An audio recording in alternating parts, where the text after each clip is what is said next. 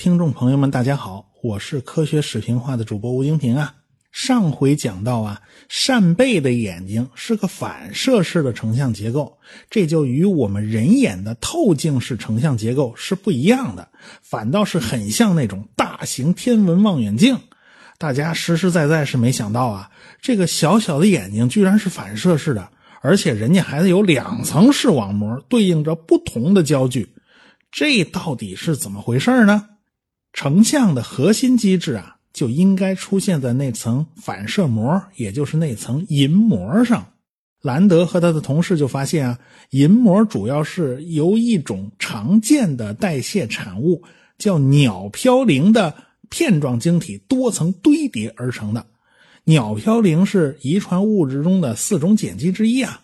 鸟嘌呤晶体一层一层之间由细胞质隔开。晶体和细胞质的界面就形成了反光镜。经过测试啊，整个系统的反光效率相当的高。具体是怎么实现的？整个系统如何工作？这就需要对晶体镜面进行结构分析。但是在当时存在一个致命的技术局限：假如要用电子显微镜技术，在制备组织样品的时候啊，要经过脱水呀、漂洗呀等等步骤啊。呃，鸟嘌呤晶体以及它周围的这个细胞质啊，都经不起这么折腾。这鸟嘌呤晶体呢，干脆就溶解消失了啊，周边那个细胞质啊，也很容易被破坏，所以就没有办法被观测到。想解开晶体镜片之谜，还要再等几十年，一直到最近几年，科学家们才搞出了一项高保真的显微成像技术。有办法不破坏这些脆弱的生物结构。二零一七年，诺贝尔化学奖就颁发给了瑞士洛桑大学的雅克·杜伯切特，还有哥伦比亚大学的阿西姆·弗兰克和剑桥大学 MRC 实验室的理查德·亨德森，以表彰他们研制并发展了冷冻电镜技术，实现溶液环境下生物分子结构的高分辨率成像。这是怎么回事呢？在过去的八十年里面啊，研究大分子结构的时候，要么用 X 射线晶体学，要么就使用核磁共振。但这两个办法呢，都是有局限性的。这两个办法都不能让研究者获得高分辨率的大型蛋白复合体的结构啊，成像技术不够用，就限制了生物结构学领域的发展。但是。转机就出现在了二零一三年，冷冻电镜技术在这一年成熟了。冷冻电镜技术呢，就获得了一个突破，通过快速冷冻，就可以在原子层面上进行高分辨率的成像。这个技术一成熟啊，在蛋白质或者复合蛋白结构解析等等一大堆的领域内啊，各种成果就出现了井喷的态势。而且还有不少啊，是诺贝尔奖级的，所以这个冷冻电镜技术是个非常重要的技术，也难怪人家会拿诺贝尔奖嘛。就是这个冷冻电镜技术，也正是观察银膜晶体镜面精密结构所需要的技术。妥了呀，这下可就水到渠成了嘛。所以，以色列魏茨曼研究所的利亚埃达迪教授所领导的一个研究小组啊，就利用冷冻电镜技术，系统的研究了扇贝眼睛的光学特性。哎，这个研究成果呢，就发表在了最近的科学杂志上。通过冷冻电镜技术啊，就获得了晶体镜片层叠的高清图像。大家一看呐，这个银膜原来是正方形的。鸟嘌呤晶体规规矩矩、密密麻麻平铺成了一个反光镜，而且反射层铺了有二十到三十层之多。要知道啊，鸟嘌呤的天然晶体它并不是正方形薄片啊，它不是自然形成这种结构的，显然是在扇贝发育的过程中，有某个基因或者是相关的生理过程啊，在调控着单片晶体的结构。精确控制着多达几十层的这种平铺结构，让扇贝的眼睛的结构看起来就像一个平铺式的拼合镜面。这种平铺式的拼接镜面技术和现代的大型光学望远镜的这种平铺镜面技术是非常相似的。可是扇贝的眼睛啊，只有一毫米那么大。扇贝的这种平铺镶嵌的晶体镜片可以减少晶体表面瑕疵的光学缺陷，同时也可以减少光学在镜片中的传递损耗。所以呢，这个是一举多得的手段。那为什么要铺上二三十层镜面呢？这铺一层不行吗？想理解这背后的原理啊，实际上高中的物理课上都已经讲过了。那实际上就是利用薄膜干涉原理。照相机镜头上镀的那一层薄薄的那个增透膜啊，就是利用薄膜干涉来减少反光。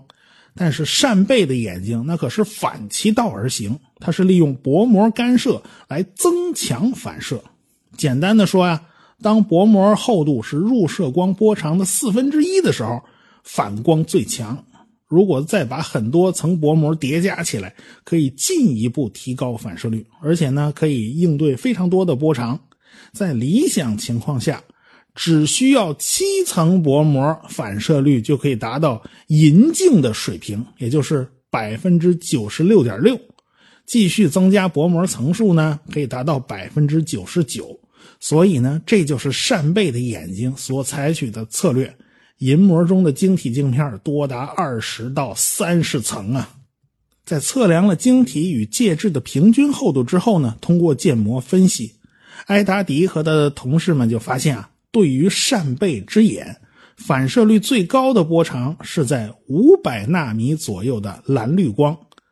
呃，扇贝的视网膜感光细胞的最敏感的波段呢，就是五百纳米左右。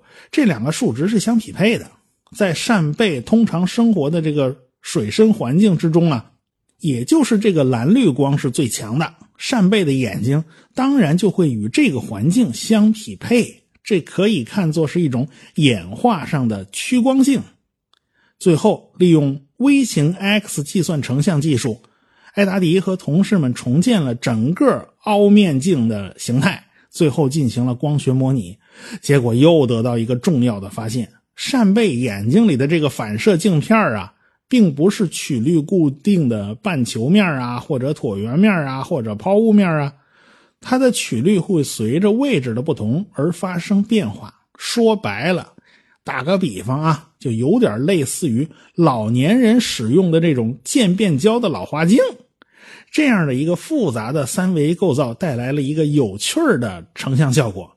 上半视野的景象主要是投射在上层的远端视网膜上，而下半视野的景象则是在下层的近端视网膜上更为清晰。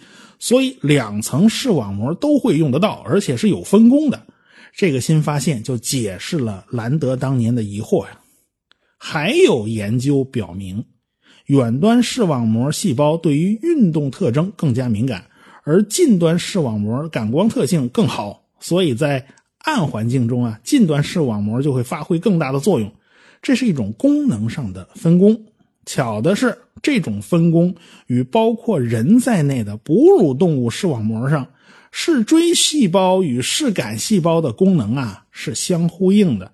想不到扇贝的眼睛啊是用双层视网膜完成的分工。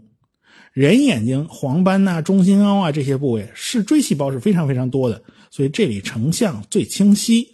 视锥细胞呢负责识别颜色，周边呢则是视杆细胞特别多。视杆细胞的灵敏度极高，但是不能识别颜色。呃，周边成像呢也比较模糊，但是这种成像的模糊可以大幅减少那些细枝末节，为人脑做整体判断，判断所有的周围这些个物体的运动啊，减轻负担。